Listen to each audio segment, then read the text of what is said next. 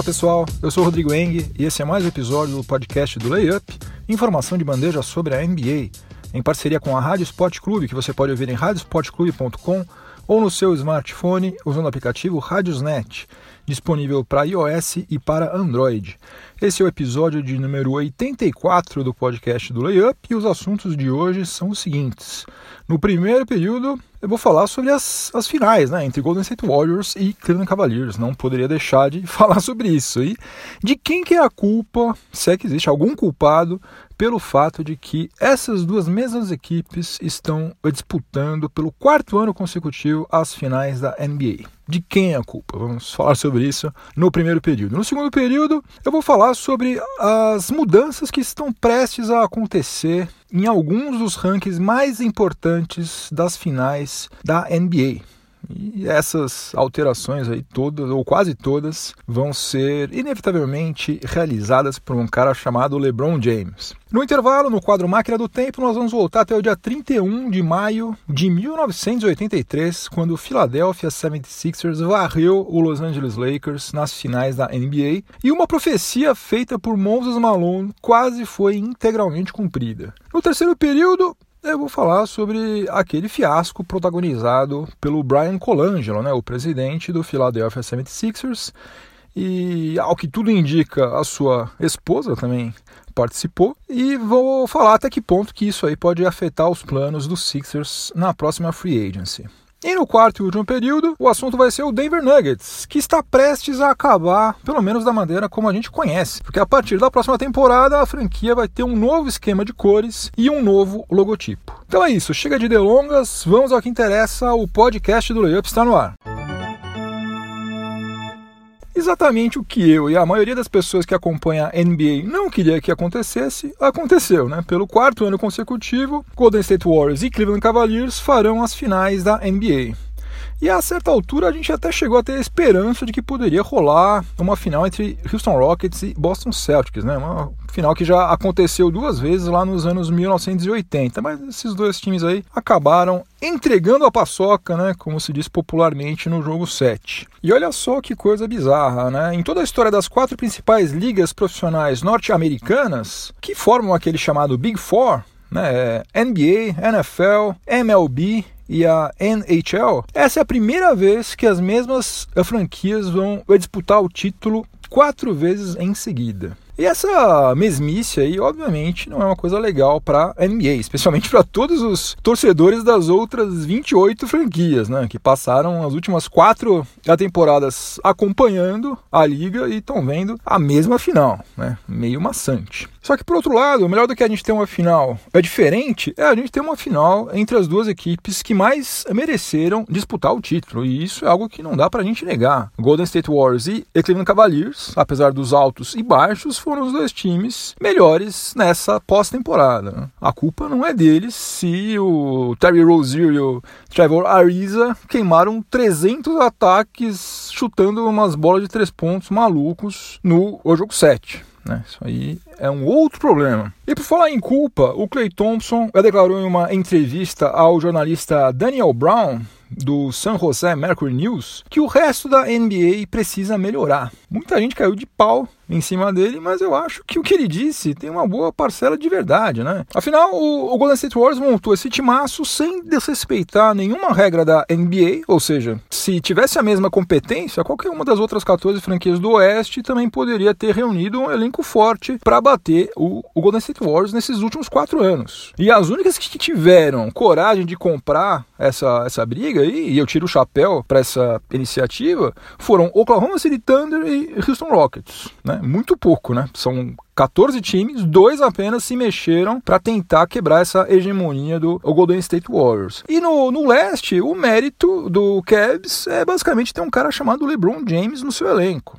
Ele pode se tornar um free agent dentro de algumas semanas e daí cabe às outras franquias se mexerem para tentar contratá-lo, né? Vai atrás dele, faz uma proposta, se vira, se mexe, em vez de ficar chorando pelos cantos, tenta fazer alguma coisa, porque na Conferência Leste já está provado que o time que tem LeBron James vai para as finais. Isso aí faz oito anos seguidos que acontece isso.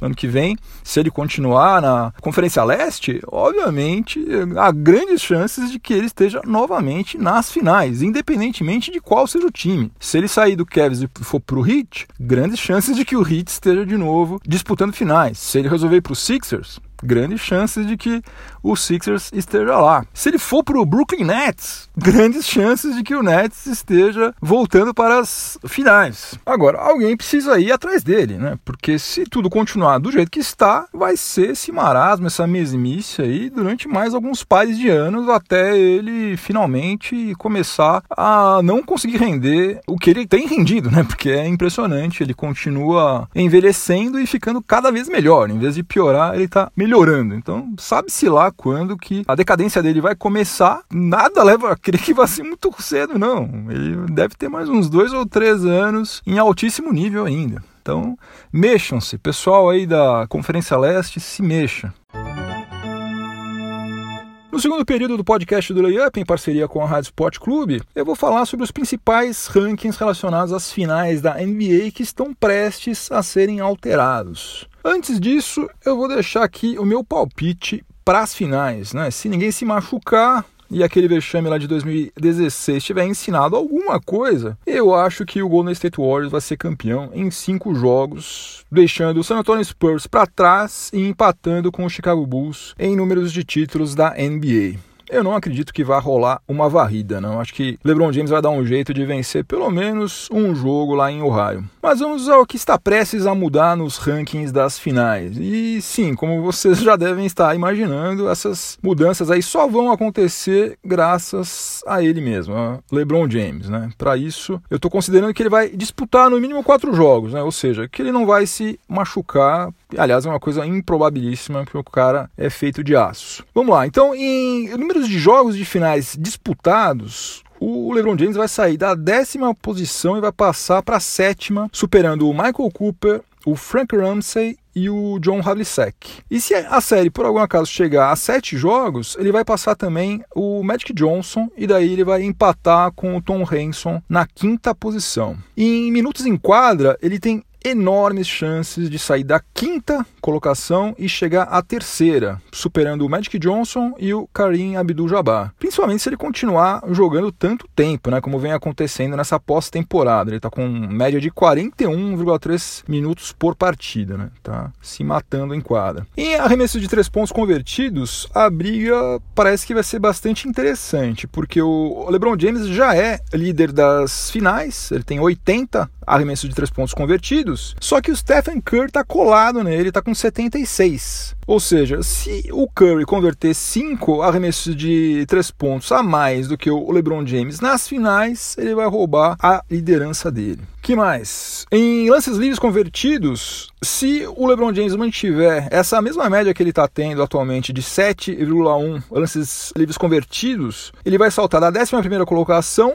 para a sétima colocação. E se por acaso a série chegar a sete jogos, ou ele melhorar o aproveitamento dele, ele não está bem nos lances livres, daí muito provavelmente ele vai conseguir superar o Michael Jordan e o George Michael, e daí pode assumir a quinta posição no ranking. Em rebotes, LeBron James inevitavelmente vai superar o Tom Henson e tem boas chances de também passar o Karim Abdul-Jabbar. Se isso acontecer, ele vai pular da sexta colocação para a quarta. Agora, esse aí é um dos poucos rankings que tanto ele quanto qualquer outro jogador não tem a menor condição de algum dia assumir a liderança, que pertence ao Bill Russell, que tem absurdos 1.718 rebotes em partidas de finais. Só para você ter uma ideia, LeBron James hoje, aos 33 anos de idade, tem 456. Não tem nenhum terço dos rebotes que Bill Russell, que é o cara que é, tem 11 títulos da NBA, tem uma quilometragem em finais gigantesca, conseguiu pegar, né?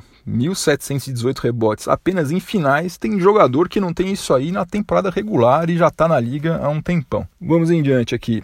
Se LeBron James fizer pelo menos um bloqueio por partida, que ele tem feito, ele vai sair da décima posição e vai empatar com o Kevin McHale na sexta colocação desse ranking. Um ranking também que ele tem grandes chances de se tornar o número um, superando o Magic Johnson, é um ranking não muito legal, é o ranking de turnovers. Magic Johnson tem 190 turnovers em partidas de finais e o LeBron James está com 176 e está com média de 4,1 turnovers por partida nessa pós-temporada. Né? Afinal de contas, a bola passa pela mão dele em praticamente todos os ataques do Cavs. É, e o último aqui, que talvez seja o ranking mais significativo das finais, é o de pontos marcados e também será alterado pelo LeBron James. Ele certamente vai passar o Karim Abdul-Jabbar e vai assumir a segunda colocação, ficando atrás apenas de Jerry West. Daí para passar Jerry West, daí também LeBron James vai ter que chegar em muitas outras finais, porque também tem uma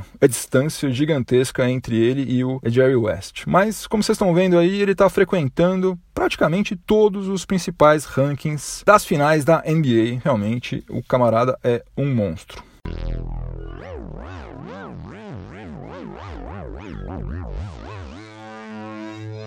Chegamos ao intervalo do podcast do Layup, em parceria com a Rádio Sport Clube, e no intervalo a gente sempre dá uma viajada na nossa máquina do tempo, te dá uma visitada em alguma data importante na história da NBA, e hoje nós vamos voltar até o dia 31 de maio de 1983, quando o Philadelphia 76ers se sagrou campeão, fazendo 4 a 0 no Los Angeles Lakers em pleno fórum de Inglewood. Em toda a história da NBA, somente cinco franquias foram varridas nas finais. O New Jersey Nets, que é o atual Brooklyn Nets, foi varrido uma vez em 2002, o Cleveland Cavaliers também uma vez lá em 2007, o Orlando Magic uma vez em 1995, o Bullets, que é o atual Washington Wizards, duas vezes, uma vez quando ainda tinha sede lá em Baltimore, em 1971, e a outra vez quando já tinha se transferido para Washington em 1975. Mas a franquia que foi varrida mais vezes nas finais é o meu Los Angeles Lakers. Três vezes, três varridas, três derrotas por 4 a 0 em finais. A primeira delas foi em 1959, foi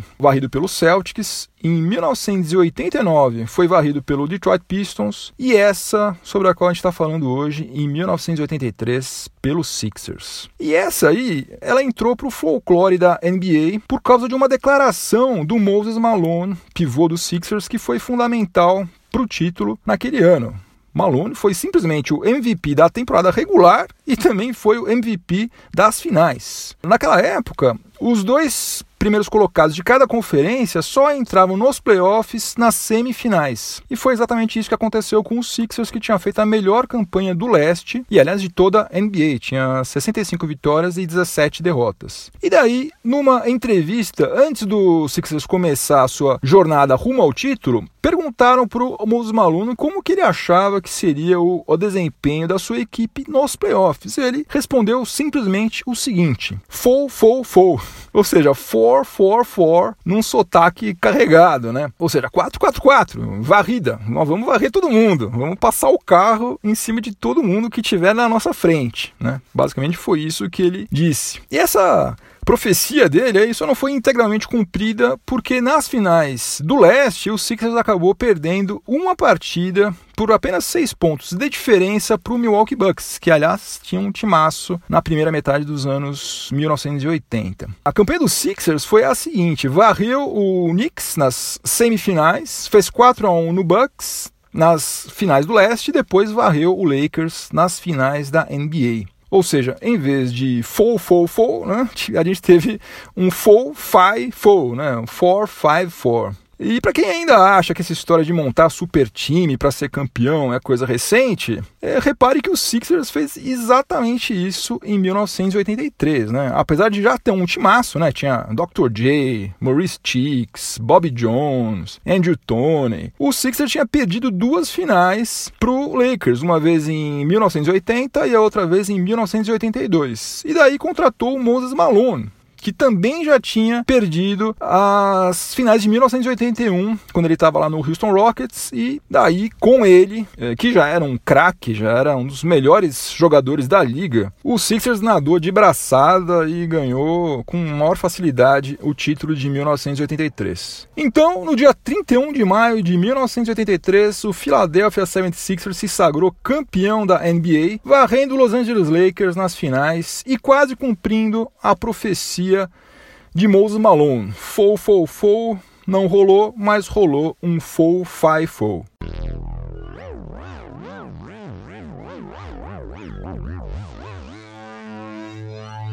De volta aos dias atuais para a gente continuar falando sobre o Philadelphia 76ers no terceiro período do podcast do Layup em parceria com a Rádio Sport Clube mas dessa vez não é para falar uma coisa legal, não. Pelo contrário. Uma matéria é, publicada no site The Ringer escancarou um outro fiasco de uma personalidade da NBA no Twitter. Um mais famoso de todos até então, vocês se lembram bem, tinha sido o do Kevin Durant, né, que usava uma conta secundária para se defender e para falar mal do Thunder e até de alguns dos seus ex-companheiros de equipe. Né, um negócio simplesmente patético. Mas esse aí que foi revelado pelo The Ringer tem potencial para fazer um estrago muito maior. Uma pessoa que se manteve em anonimato entrou em contato com o site e revelou vários indícios fortíssimos de que pelo menos cinco perfis no Twitter estavam sendo usados por Brian Colangelo, presidente do Philadelphia 76ers, para elogiar a si mesmo, atacar vários dos seus é, desafetos, né, dos seus inimigos pessoais, incluindo alguns bem antigos, né, mostrando que o cara tem uma mágoa tremenda, né, desde a época em que ele é, trabalhou lá no Toronto Raptors, que já faz bastante tempo isso, e outras coisas piores ainda. Ele usava essas contas aí para criticar os jogadores do próprio Sixers, como Nerlens Noel, Jalil Okafor, Markel Fultz e até o Joel Embiid,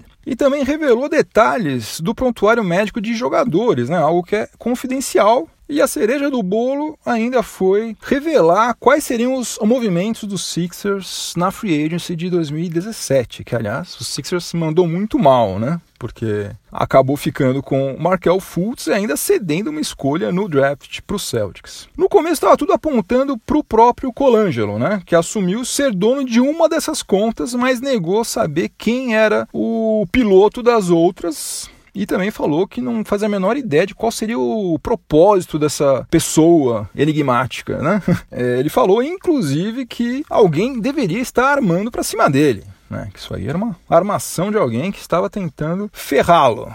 Só que nesse mundo tecnológico que a gente vive, né? As mentiras têm pernas ainda mais curtas do que elas já tinham no passado. Aliás, isso me lembra que no meu time do, do Pinheiros, nos anos 80, acho que foi em 88, 89, tinha um cara cujo apelido era Truth muito antes de Paul Pierce, hein, gente? Muito antes dele. Por quê? Justamente porque mentira tem perna curta e o Truth tinha as pernas gigantes. O cara era um monstro. Mas, voltando a falar aqui sobre o Brian Colangelo. Sabe quando você esquece a sua senha e daí você clica naquele link para tentar recuperá-la? Pois bem, alguém fez isso e com todas as contas. Usou desse artifício aí com as contas, clicou ali. É claro que a conta não era dele, ele clicou somente para ver o que, que, ia acontecer. E todas as contas indicavam que uma nova senha tinha sido enviada para um telefone cujo final é 91. Todas essas contas aí estavam associadas a um número de telefone celular cujo final era 91. Agora adivinha quem tem um telefone com este final? Uma senhora senhora chamada Bárbara Bottini, que, pasmem, ela é esposa do Brian Colangelo. Nossa senhora, que lambança fenomenal. O Sixers diz que vai abrir uma investigação independente para saber é, quem que fez isso e tal, para, enfim, tentar é, resolver esse escândalo aí, mas a essa altura a coisa já está suficientemente feia para o Brian Colangelo. Né? É praticamente impossível ele fazer alguém acreditar que a esposa dele estava fazendo tudo isso sem que ele soubesse. Né? A gente já viu recentemente, né, político colocando a culpa de tudo em cima da esposa falecida, né? Agora ela tá, a senhora Bárbara Bottini tá viva, então vai ser meio complicado para ele se safar dessa. É uma situação extremamente vergonhosa, né? Não só para ele, mas que é um cara de 52 anos, né? Não é um moleque qualquer, né? E é um cara que já foi eleito executivo do ano duas vezes, em 2005 e 2007. Mas também é uma vergonha para os Sixers como um todo, né? E além de ser vergonhoso, também é um episódio aí que pode causar é, prejuízos grandes para a franquia, né? Porque, afinal de contas, que credibilidade tem um cara que poderia falar abertamente o que ele pensa, né? A hora que ele quisesse, né? Só convocar uma coletiva e tal, podia falar o que ele quisesse, podia criticar jogador, criticar fulano, beltrano, é, enfim. Em vez de ser honesto, ser é transparente, ser ser claro, falar as coisas pela frente, o camarada usa desse artifício aí, né? Uma coisa típica de moleque de quinta série, né? Criando perfil falso no Twitter para se defender e para ficar atacando os outros. Um negócio realmente terrível, né? Certamente a maioria dos agentes, dos general managers e mesmo de jogadores não vai mais confiar muito menos respeitar Brian Colangelo, né? E o Sixers, segundo circula nos bastidores da NBA já há muito tempo, está se preparando para contratar um grande astro nessa próxima free agency, né, que poderia ser Kawhi Leonard ou LeBron James até. O mais sensato de tudo, né, o mais lógico seria que o Brian Colangelo fosse sumariamente demitido e contratasse outra pessoa para ser presidente do Sixers, né? Só que acontece o seguinte, ele tem um vínculos muito estreitos com gente forte lá na NBA incluindo David Stern, né, que é o antigo comissário, e com o Adam Silver, né, que é o atual é comissário, o atual manda-chuva lá. Ele até dizem, né? Dizem que ele foi colocado no cargo de presidente do, do, do Sixers meio que a força, meio que através da própria liga, né? A liga estava cansada de ver os Sixers tomando couro. Eles estavam vendendo cerveja dentro lá do Wells Fargo Center por um preço maior do que o preço do ingresso, né? A coisa lá estava indo de mal a pior. Estão perdendo grana lá e mexeram os pauzinhos para tirar o, o Sam Hink de lá e colocar colocar o Brian Colangelo. Então, o lógico, o sensato seria que ele fosse demitido rapidamente, só que é muito provável que isso não aconteça, ou pelo menos não aconteça de uma forma sumária assim. Vamos acompanhar os próximos capítulos dessa novelinha aí. No quarto e último período do podcast do Up, eu vou falar sobre o Denver Nuggets. Quem assistiu aquele jogo, o último jogo da fase regular, né?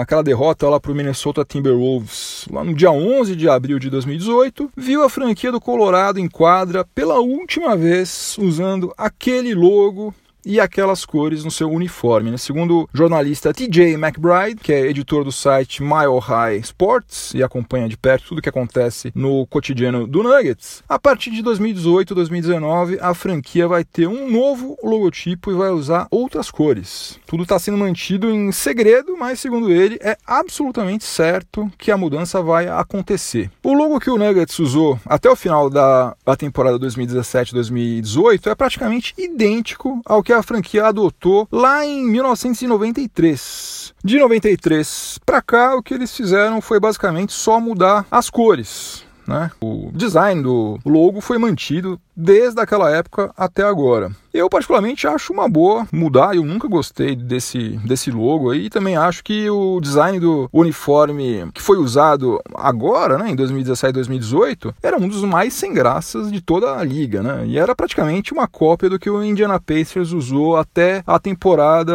2016-2017. Totalmente sem criatividade, sem graça, realmente totalmente a favor que seja alterado mesmo. Agora, o mais importante do que essas mudanças cosméticas aí seria mudar o basquete jogado, né, lá na cidade de Denver, né, porque o Nuggets nunca foi campeão é, lá na ABA antes dele entrar na NBA. E na NBA é, nunca nem chegou às finais, nunca conseguiu ser campeão de conferência. Né? Faz cinco temporadas que não chega nos playoffs e mais ou menos como vem acontecendo com o Detroit Pistons nos últimos anos, está sempre na bica de romper aquela barreira da mediocridade, só que não consegue, né? Tá ali naquele nível ali de campanha em torno de 50%, né? Não passa, não passa disso. Então, tomara que eles sejam muito felizes na escolha desse novo logo e também dessas novas cores aí, mas principalmente que eles consigam tornar o time melhor